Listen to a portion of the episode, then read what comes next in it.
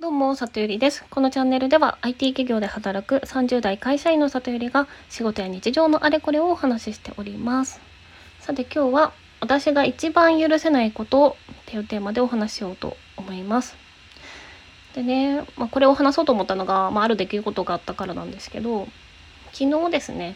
あの、姪っ子のランドセルを買いに母と姪っ子と姉と一緒にあのそういったお店に行きましてでその帰りにねカフェでねちょっと話してたんですよ。でねその時に母があの、まあ、実は今あの老後のを過ごすための家を建てていてその家の話をねずっと姉にしてたんですよね。でいつもはあの家で今母と私2人暮らしなので家でずっと私が聞かされてるんですけどもう何て言うんでしょうね、まあ、女性でたまにいると思うんですけどあのただぐずぐず言ってるだけであの答えがない会話というか相談してしたいって言って言ってくるけど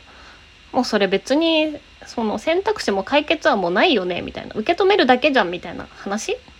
をねずっとね姉にしてたんですよね。でまあもう家だと私が聞く耳を持たないのでまあ多分母としては姉なら聞いてくれるだろうと思ったんでしょうけど。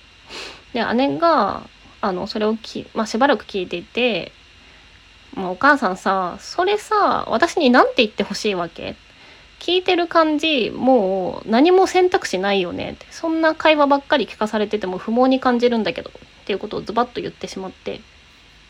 さあ母が「もういいわよあんたたちなんかとは会話しないわよ」って言って、まあ、そのカフェにいる時間ずっと無言でスマホをいじりでその後お店を出てからですねあのそのままスタスタそう一人で帰ってしまったっていう出来事がありました。ね、それは本当になんか姪っ子の前で、まあ、そういう感じで本当にねあの優しいおばあちゃんでいてほしかったんですけどまあどうしても母はそういうところがあって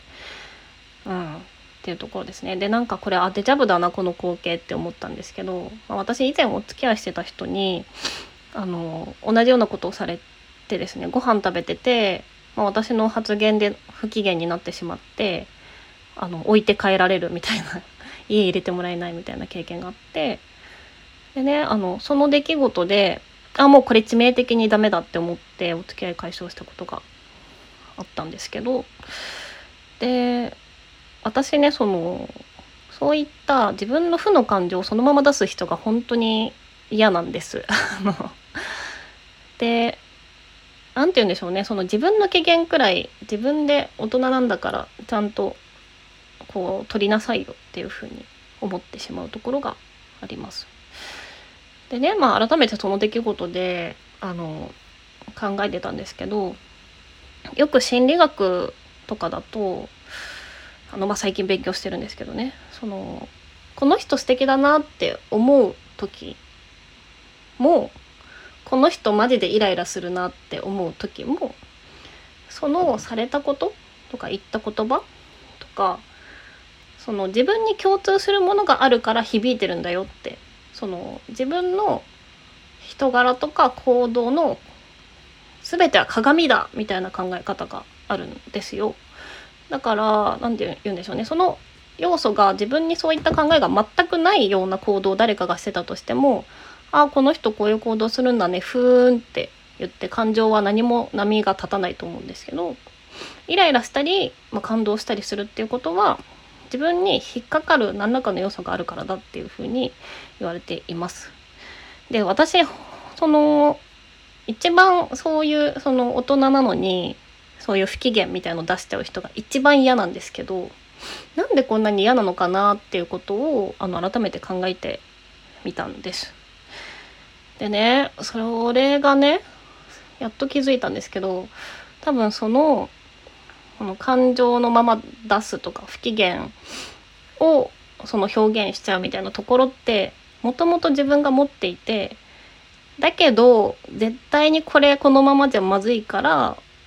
あ、社会人になってから十数年一番時間をかけて向き合って直してきた部分がこういった部分だったからだっていうことに気づいたんですね。まあというのもあの IT の仕事をしてるんですけどあのチームでものづくりをする仕事なのでこうチームが楽しくみんなで協力的にっていうところが、まあ、すごく大切で私の上司もなんかたとえ私がめちゃめちゃくだらないミスをしたとしても絶対にその感情でイライラしてるものを出したりとかはしてこなかったし、まあ、そういう姿を見てて直さなきゃって思ったのもあるし私が逆にね、まあ、近年はプロジェクトマネージャーっていう仕事をしてるんですけどその人についてきてもらわなきゃいけない立場になって余計にその自分の言動とかその常にご機嫌でいるみたいなところを、まあ、気をつけるようになったんですね。でももともとは、まあ、こういった母に育てられておりますのであのかなり感情がそのまま顔に出るしそのイライラとかあのおかしいでしょみたいなことをそのままぶつけて人を傷つけちゃうようなところが、まあ、若い頃はあったんですよね。うん、だからなんかねそんなことを考えてたらその心理学のまあ自分で起きてる周りのことは自分の鏡だよっていうところはなんか前はそんなにその言葉自体しっくりきてなかったんですけどああ確かにそうなんだなっていうふうに思ったっていう感じでしただから、まあ、私は他の人よりももしかしたらあの必要以上にそういったあの不機嫌そのまま出す人に対してイライラしすぎてるのかもしれないなっていうふうにちょっとあの気づいたのでまあうんなんか一周全部ぐるっとつながった感じがしましたね。でまあこれをお聞きのあなたもあの一番許せないことって何かありますでしょうか？ちょっと想像してみてください。